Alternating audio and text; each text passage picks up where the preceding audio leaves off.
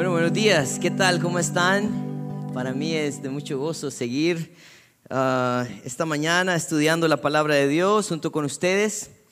Ah, qué bonito cantar esos himnos, ¿verdad? Estaba comentándole a la reunión de las nueve de la mañana que cuando estábamos eh, encerrados, ¿verdad? Por todo esto de la pandemia, empezamos a transmitir por, por YouTube y algunas veces nos bloqueaban la señal porque habían cuestiones de copyright con los cantantes cristianos. Y los himnos eran el único, los únicos cantos que no tenían problema de copyright porque nadie estaba interesado en hacer dinero con ellos. Así que nos quedamos con los himnos y seguiremos con los himnos. ¿Verdad? Gracias a Dios. solo un anuncio, un comercial antes de empezar. Vamos a continuar esta mañana con el estudio que tenemos en el libro de Mateo. Estamos en el Sermón del Monte, capítulo 5. Jesús, ah, hasta este punto, Él eh, ha mostrado ah, no solamente eh, el gozo que hay en ser parte de este reino, en el capítulo 5, en sus primeros versículos, ¿verdad? Hablando de las bienaventuranzas, sino también la responsabilidad que tenemos como miembros de este reino ante el mundo, de ser sal y luz. Y como hemos hablado anteriormente, eh, habían muchas expectativas de las personas en cuanto a cuál era este movimiento que estaba eh, levantando Jesús. Algunos consideraban a Jesús como un revolucionario, ¿no? La razón es porque él sanaba en día de reposo, algo que no era, no era legal eh, según los religiosos del momento. Él se sentaba con pecadores, lo que tampoco era correcto según el estándar religioso del momento. Ah, pero Jesús es bien enfático en su deseo, en su posición. El deseo de Jesús, él eh, decía el versículo 27 que él no venía a quebrantar la ley, venía al cumplimiento de ella.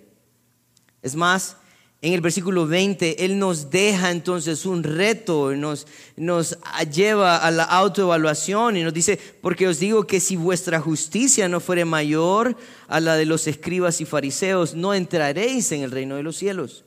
Así que el deseo de Jesús era que nosotros empezáramos a evaluar la justicia de los escribas y los fariseos.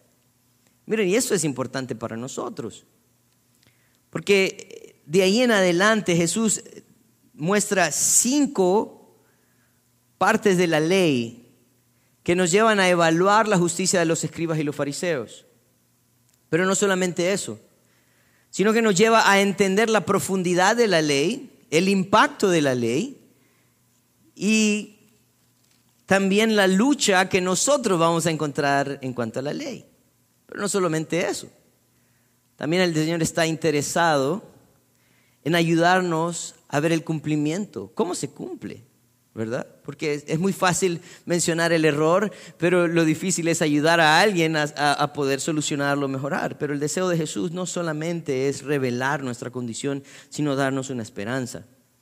El deseo de mi corazón esta mañana es que eh, el Señor pueda hablar a nosotros, así como lo ha hecho a mi corazón esta semana. Y vamos a estar estudiando los versículos 27 al versículo 30 del capítulo 5. Y quiero leerlos y, después de esto vamos a orar. Dice, oíste que fue dicho, no cometerás adulterio. Pero yo os digo que cualquiera que mira a una mujer para codiciarla ya adulteró con ella en su corazón. Por tanto, si tu ojo derecho te es ocasión de caer, sácalo y échalo de ti, pues mejor te es que se pierda uno de tus miembros y no todo tu cuerpo sea echado al infierno. Si tu, ojo si tu mano derecha, por, perdón, te es ocasión de caer, córtala y échala de ti, pues es mejor que se pierda uno de tus miembros y no todo tu cuerpo sea echado en el infierno. Vamos a orar. Padre, esta mañana venimos delante de ti, reconociendo, Señor, nuestra debilidad ante la ley, reconociendo, Señor, cuánto nosotros necesitamos de ti. Y Padre, eh, Necesitamos de ti porque eres quien ha cumplido la ley y quien intercede, Señor, también delante del Padre por nosotros. Tú eres el camino, tú eres la verdad, tú eres la vida y, sabemos que no hay otra manera de llegar al Padre.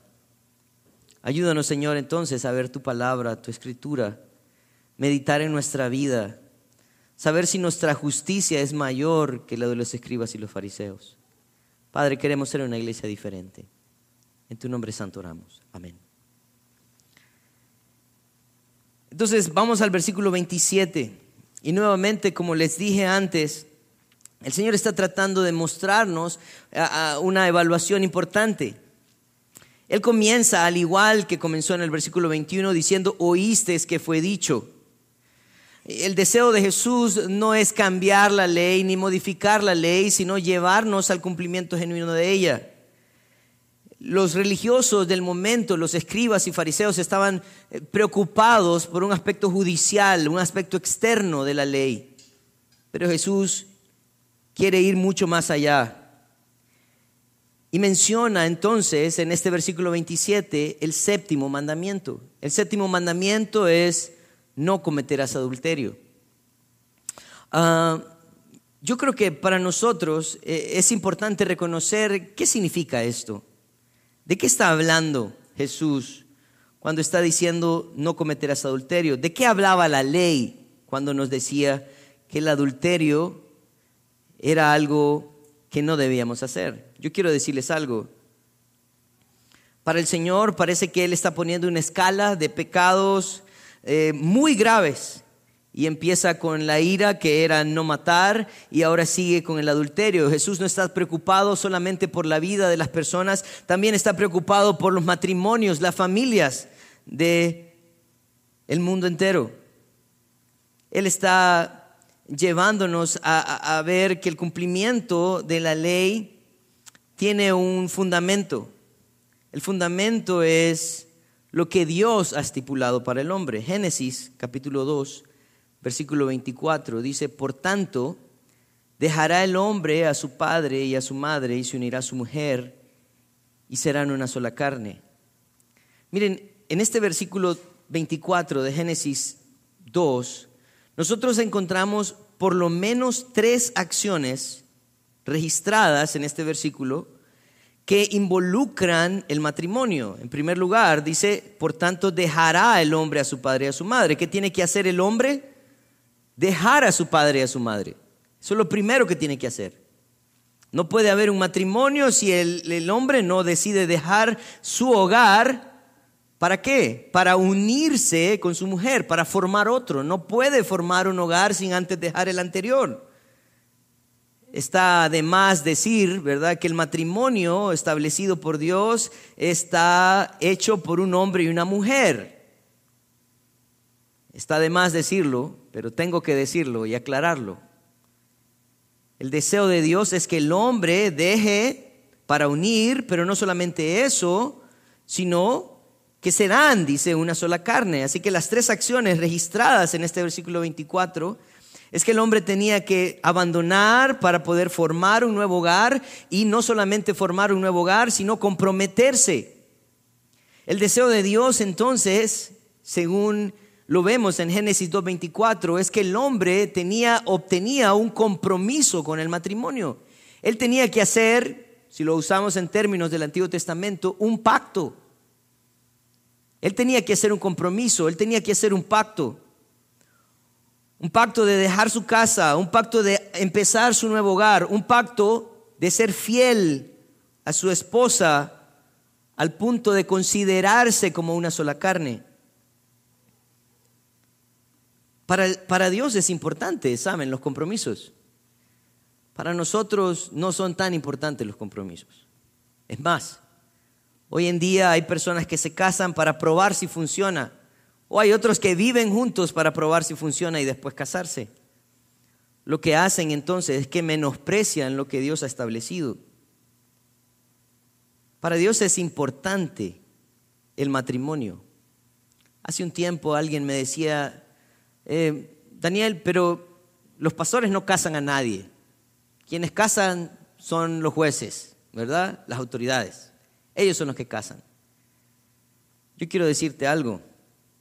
El problema, el problema que tenemos como sociedad es que nuestro compromiso, nuestra palabra vale muy poco ahora.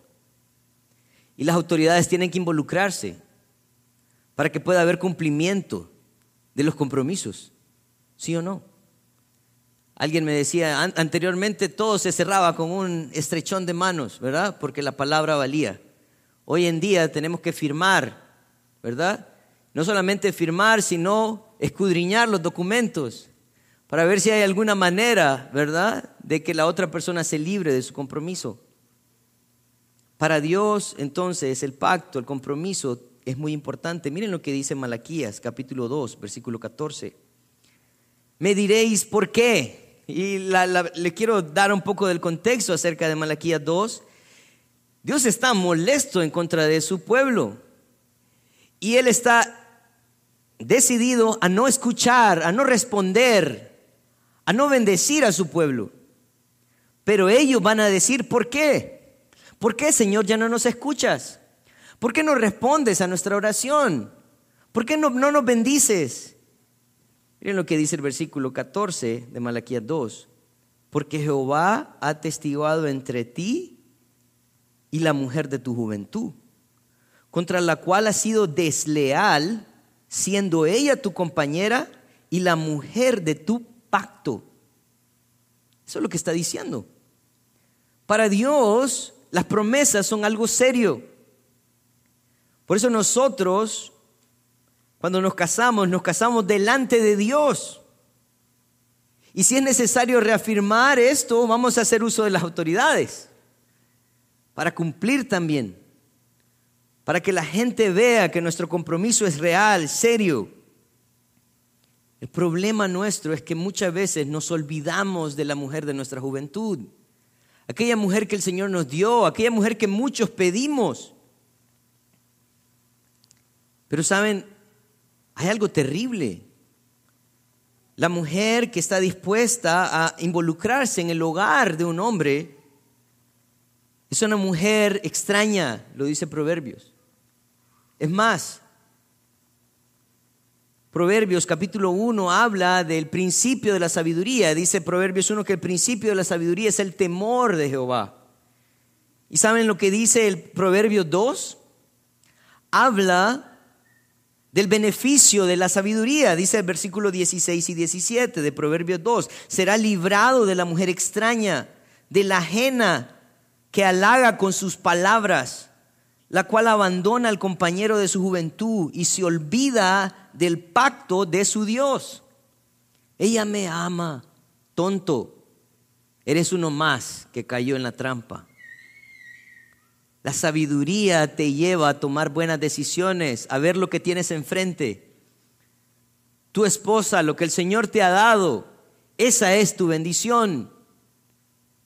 Si una mujer te halaga con palabras y te lleva a abandonar la mujer que el Señor te ha dado, eres un tonto, un necio. Y eso no es pecado decirlo cuando en realidad tiene propiedad. Es cierto, eso es lo que dice el texto. Saben, las consecuencias de romper este pacto, este compromiso, eran serias eran serias, continúan siendo serias. El sexto mandamiento no se rompe ah, con el simple hecho de em, pensar en alguien.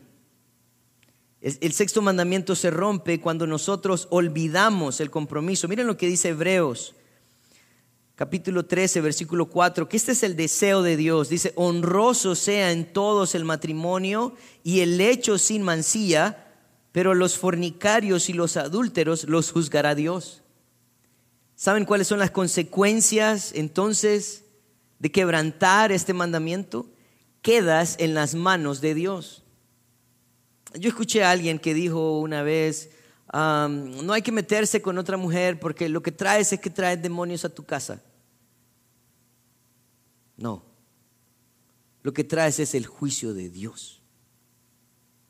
Lo que traes es a un Dios que se va a encargar de ti. Él estaba tan preocupado también, Dios está tan preocupado por el cumplimiento de este mandato que en Levítico capítulo 20, versículo 10, dice lo siguiente, dice, si un hombre cometiera adulterio con la mujer de su prójimo, el adúltero y la adúltera indefectiblemente serán muertos. ¿Saben ustedes que este es de los pecados, de los pecados que no tenían remisión? O sea, que este era uno de los pecados que aunque yo dijera, no, no, no, espérate, espérate, voy a ir a hacer un sacrificio para pedir perdón. No, amigo, lo siento. Lo que dice Levítico, capítulo 20, versículo 10, es que si un hombre cometiere adulterio con la mujer de su prójimo, tenía que morir. Miren lo que dice también Deuteronomio 22, 22 y 23. Dice, si fuere sorprendido alguno acostado con una mujer casada con marido, ambos morirán. El hombre, se el hombre que se acostó con la mujer y la mujer también, así quitarás el mal de Israel. Él está diciendo, ¿saben por qué van a morir? Porque es la única manera de erradicar este pecado. Y algunos dirían, ah, bueno, entonces yo no me he acostado con la mujer de alguien, entonces estoy libre, porque la mujer con que me acuesto no es casada. Ok, déjame leer el siguiente versículo. Si hubiera una muchacha virgen desposada con alguno y alguno la hallare en la ciudad y se acostare con ella, entonces los sacaréis a ambos a la puerta de la ciudad y los apedrearéis y morirán. La joven porque no dio voces a la ciudad y el hombre porque humilló a la mujer de su prójimo, así quitarás el mal de en medio de ti. Está diciendo, esta mujer no está casada, está comprometida, pero no se ha casado todavía. Y yo quiero decirte algo. Si estás jugando con una mujer, estás jugando posiblemente con la esposa de alguien. Y el Señor se va a encargar de hacer justicia. Él se va a encargar de hacer justicia. ¿Había un aspecto judicial? Sí. Pero el, el aspecto espiritual era mucho más grave. alguien podía morir, pero una muerte eterna es mucho más grave. ¿Cuál es el problema que encuentra Jesús en este momento cuando Él está hablando acerca de este sexto mandamiento? Quiero que me acompañen al libro de Juan, al capítulo 8, versículos 1 al 11. En el libro de Juan nosotros encontramos la historia de una mujer que fue encontrada en el adulterio. Miren lo que dice el, versículo 1. Y Jesús fue al monte de los olivos. Porque dice, y por la mañana volvió al templo y todo el pueblo vino a él y sentado le enseñaba, él enseñaba, les enseñaba. Entonces los escribas y los fariseos le trajeron a una mujer sorprendida en adulterio y poniéndole en medio le dijeron, maestro, esta mujer ha sido sorprendida en el acto mismo del adulterio. Y en la ley nos mandó Moisés que apedreara a tales mujeres. Tú pues, ¿qué dices? Mas esto decían tentándole para poder acusarle. Pero Jesús, inclinado en el suelo, escribía en tierra con el dedo. Y como insistían en preguntarle, se enderezó y les dijo, el el, de vosotros, que de vosotros esté sin pecado sea el primero en arrojar la primera, piedra contra ella. E inclinándose de nuevo hacia el suelo, siguió escribiendo en tierra. Pero ellos al oír esto, acusados por su conciencia, salían uno a uno, comenzando desde lo más viejo hasta lo más postreros, y quedó solo Jesús y la mujer estaba en medio. Enderezándose Jesús y no viendo a nadie sino a la mujer, le dijo, mujer, ¿dónde están los que te acusaban? Ninguno, ninguno te condenó. Ella dijo, ninguno, Señor. Entonces Jesús le dijo, ni yo te condeno, vete y no peques más. Yo quiero decirles, hay algo bien interesante en esta historia, porque hay algunas cosas contradictorias en ella, no de parte de Jesús, sino de parte de los escribas y fariseos. El problema es que ellos conocían la ley de Moisés. La ley de Moisés decía, como habíamos leído en Levítico y en Deuteronomio, tenían que morir los que se encontraban en el adulterio. Pero para que alguien haya sido encontrado en el acto mismo del adulterio, tuvieron que haber habido dos personas, pero solo llegaron con una. ¿Qué significa eso? que el estándar moral solo aplicaba para un grupo de personas, no para otro. No solamente eso, sino que ellos al saber la ley estaban dispuestos a matar a la mujer, pero Jesús hizo una pregunta en el versículo 7. Dice, se enderezó, él estaba escribiendo en el suelo, ¿recuerdan? Y les dijo, el que de vosotros esté sin pecado sea el primero en arrojar la primera piedra contra ella. Y dice que su conciencia empezó a acusarles. Su conciencia empezó a traer recuerdos, personas, lugares. Y dijeron, ah, de pronto yo también soy culpable. Y empezaron a irse uno a uno. ¿Saben? El problema que encontramos en esta parte es que no había ni siquiera un justo, ni siquiera un justo. Alguien que pudiera cumplir la ley de Moisés, no había. No había ni siquiera uno. Al punto donde tuvieron que irse todos, botar las piedras e irse. El único justo era Jesús. Y le dijo, yo no te condeno. Y le dio un consejo, vete y no peques más. El deseo de Jesús era brindar esperanza a esta mujer adúltera. El deseo de Jesús es que ella se alejara de su pecado. El problema entonces que tenía Jesús en este tiempo es que el estándar moral estaba torcido. Jesús en el versículo 28 entonces comienza nuevamente de Mateo 5, lo que hace es que nos lleva a ver el quebrantamiento del mandato. El mandato no se quebranta acostándote con una mujer, no, empezó mucho más antes. Miren lo que dice, versículo 28. Dice, pero yo os digo, que cualquiera que mira a una mujer para codiciarla ya adulteró con ella en su corazón. El quebrantamiento de la ley no se trataba simplemente de quebrantar el séptimo mandamiento, también el décimo, no codiciar. Él está diciendo, ¿ustedes piensan que el problema es acostarse con una mujer? No, no, no, no, no. Cuando llegas a acostarte con una mujer es porque ese pecado ya se consumó antes. En el versículo 28 dice, pero yo os digo que cualquiera que mira a una mujer para codiciarla, miren que hay algo súper importante en este, en este versículo. Porque esta palabra, el que mira a una mujer, e, es un presente activo participio. Y yo creo que eso está claro, ¿verdad? Lo que significa esto, miren, hay algo bien bonito en cuanto a los participios. Los participios son aquellos que nos ayudan a cumplir el mandato o quebrantarlo. Por ejemplo, en el libro de Efesios nosotros estudiamos, ¿verdad? Que decía Pablo, sed llenos del Espíritu Santo, pero nosotros decíamos, bueno, pero ¿cómo soy lleno del Espíritu Santo? Bueno, entonces decía, sometiéndose unos a otros en el temor al Señor, ¿verdad? Las casadas están sujetas a sus maridos. Y empezó él entonces a mostrar estos participios para el cumplimiento de la llenura del Espíritu Santo. En este caso funciona al revés. Este participio lo que nos está diciendo es cómo nosotros quebrantamos el mandato.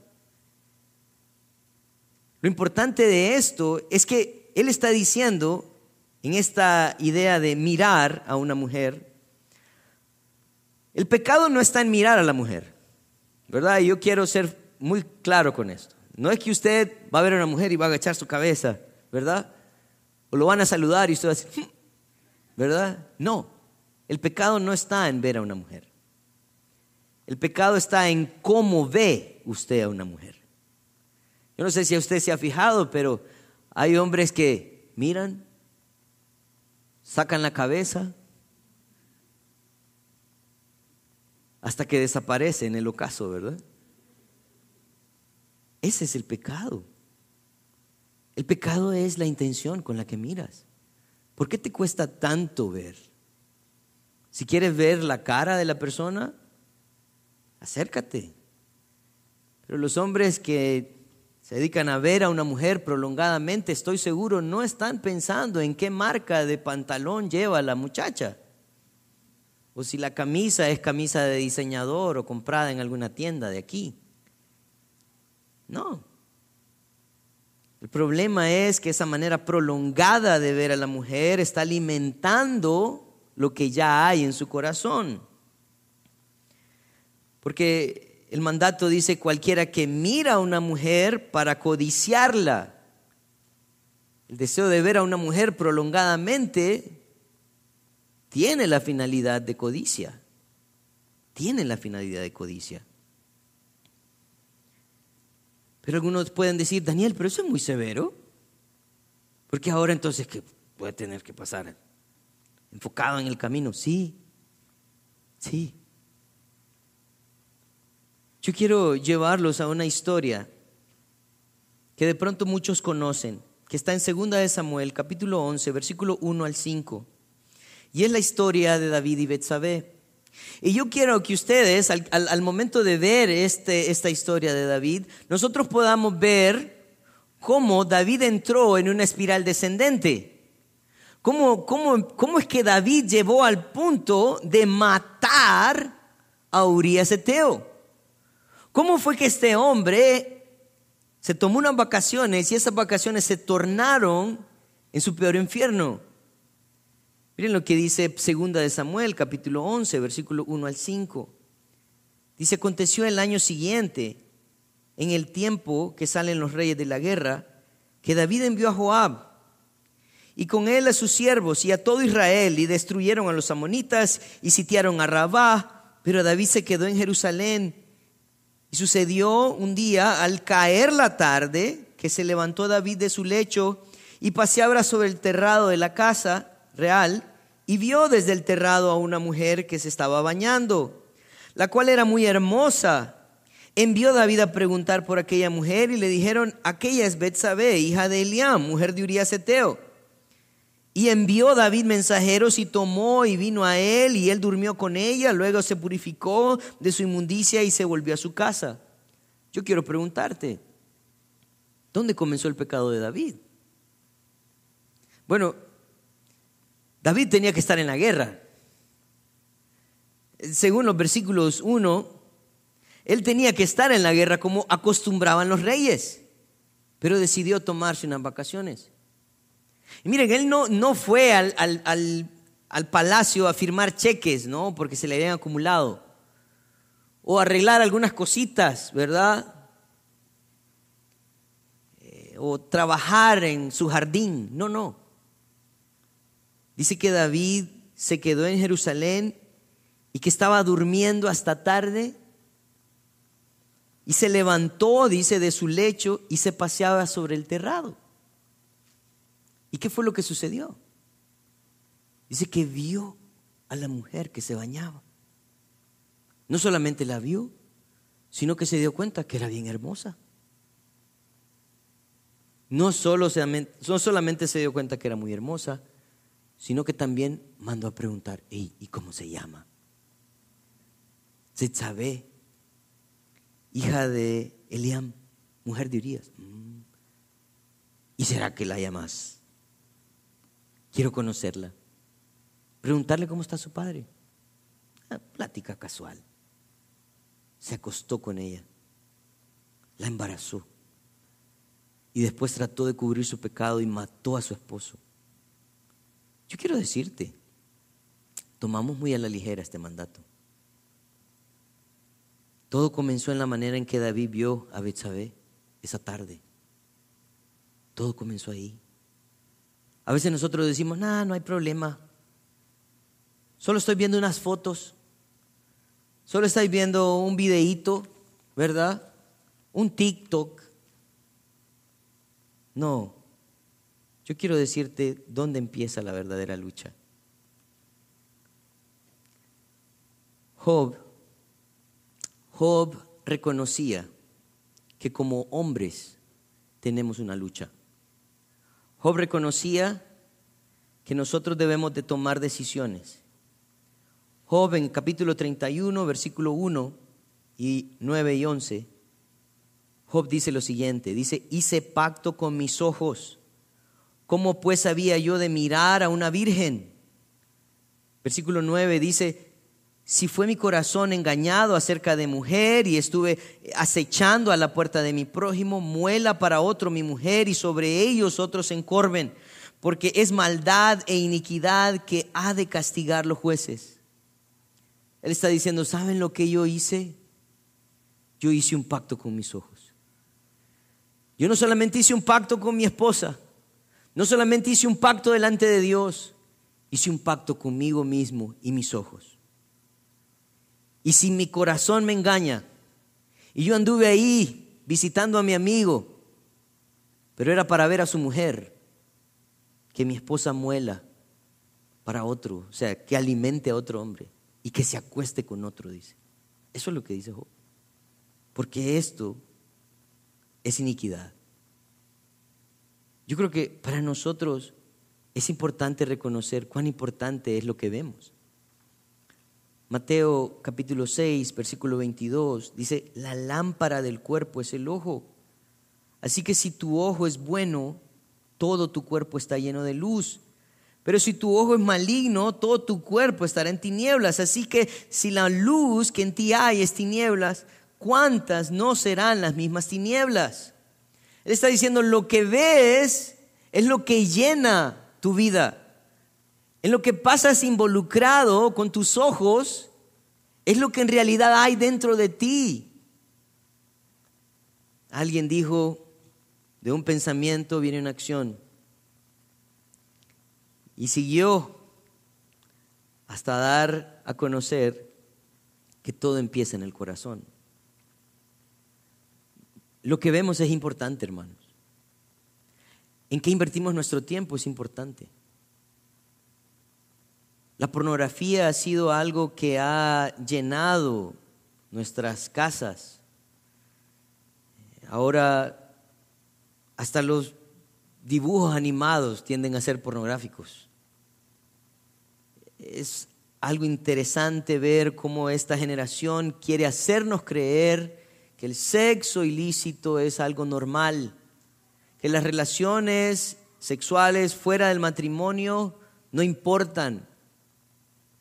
Hay personas que dicen, no, que se acueste es hombre, dicen. Sí, un hombre torpe, que no reconoce el quebrantamiento de la ley divina, que no reconoce las consecuencias de su pecado.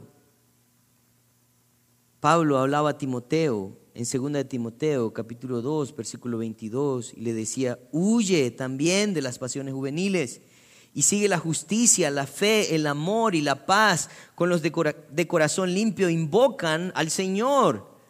¿Sabes qué tienes que hacer? Haz un pacto con tus ojos, cuídalos y si es necesario huir, huye alguien se me acercó una vez y me decía, un muchacho y me decía, Daniel, yo tengo problemas con la pornografía. Yo le decía, bueno, pero ¿dónde dejas tus dispositivos? No, en la mesa de noche. Déjalos en la cocina. No, si me escriben, no tiene ganas de cumplir el mandato todavía. Estás muy cómodo viendo lo que no necesitas ver, alimentando tu corazón de cosas sucias, perversas, que lo único que te dejan es vergüenza y dolor. Salmo 119, versículo 37 y 38, el salmista hace alusión a la importancia de la palabra de Dios. Dice, aparta mis ojos, que no vean la vanidad, avívame en tu corazón, confirma tu palabra en tu siervo, que teme él está diciendo, Señor, afirma tu palabra en mi corazón, yo temo, entonces ayúdame a poner mis ojos en el lugar correcto. La verdadera lucha entonces está en reconocer que tengo que tomar decisiones, que mis ojos son importantes, que el pecado no está. El primer paso para el adulterio no es ver. Cuando ves, ya quebrantaste la ley. Ya quebrantaste la ley. Él está diciendo entonces, tienes que hacer pacto con tus ojos, tienes que huir, tienes que aferrarte a la palabra de Dios. Eso te va a mantener libre.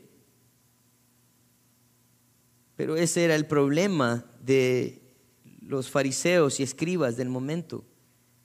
Ellos podían codiciar a todas las mujeres que quisieran, verlas con lujuria, pero porque no habían hecho o cometido el acto se sentían libres. No, hermanos. La justicia debe ser mucho más alta. Debe ser la justicia que Dios expresa en su palabra.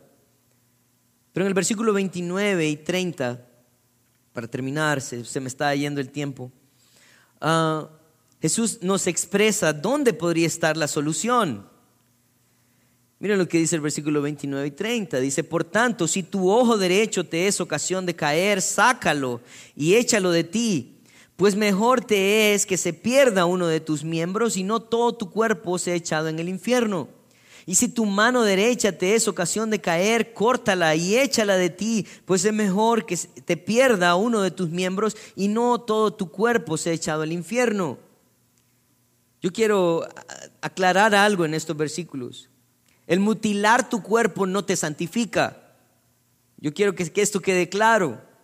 El cortar uno de tus miembros no es lo que te santifica, no es eso lo que Jesús está tratando de decir. Lo que Jesús está tratando de decir es que si en tu búsqueda de honrar al Señor, una comunión genuina con Él, te encuentras con que el punto de quiebre está en tus ojos o tus manos, quítalo. Quita todo lo que sea necesario para que esta relación se mantenga pura. Para los judíos, todos sus miembros derechos eran los más importantes. Su mano derecha, su pie derecho, su ojo derecho. Eran los miembros dominantes, los más importantes. Así que Jesús está tratando de decir, ¿sabes? Si tus miembros dominantes, los que cuidas más, los que son indispensables para el desarrollo de tus actividades son tu trampa, quítalos. Básicamente lo que Jesús estaba diciendo es, toma decisiones firmes. No hay nada más valioso que una relación con Dios. No hay nada más valioso que una relación con Dios. No hay. Pablo en Primera de Corintios capítulo 9 versículo 27, él decía lo siguiente, dice, sino que golpeo mi cuerpo y lo pongo en servidumbre, no sea que habiendo sido heraldo para otros, yo mismo venga a ser eliminado. Él está diciendo, ¿saben qué hago? Dice Pablo, me macaneo. Cuando quiero hacer algo que no es correcto, él dice, golpeo mi cuerpo. Él está diciendo, yo, yo quiero mantener una relación con Dios. ¿Por qué? Porque esta relación con Dios también es un testimonio a aquellos que lo necesitan. Y si yo no valoro esta relación con Dios y este testimonio que estoy dando, entonces yo voy a venir a ser eliminado porque de pronto nunca fui parte. Él está diciendo, necesitamos valorar la relación con Dios. Es mucho más importante que cualquier miembro o cualquier otra cosa. Es más importante que un televisor en tu casa o un celular en tu mesa de noche. Tu relación con Dios requiere de decisiones firmes. Yo estaba leyendo el libro de Daniel en el capítulo 1, en el versículo 8 al 15. Saben, Daniel dice el, eh, capítulo 1 que él propuso en su corazón no contaminarse con la comida del rey. Daniel, ¿solo es comida? ¿Solo es un buen vino? Él propuso en su corazón.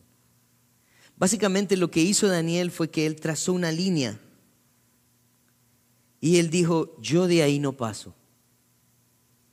Y se autoeducó hubo consistencia en la vida de Daniel.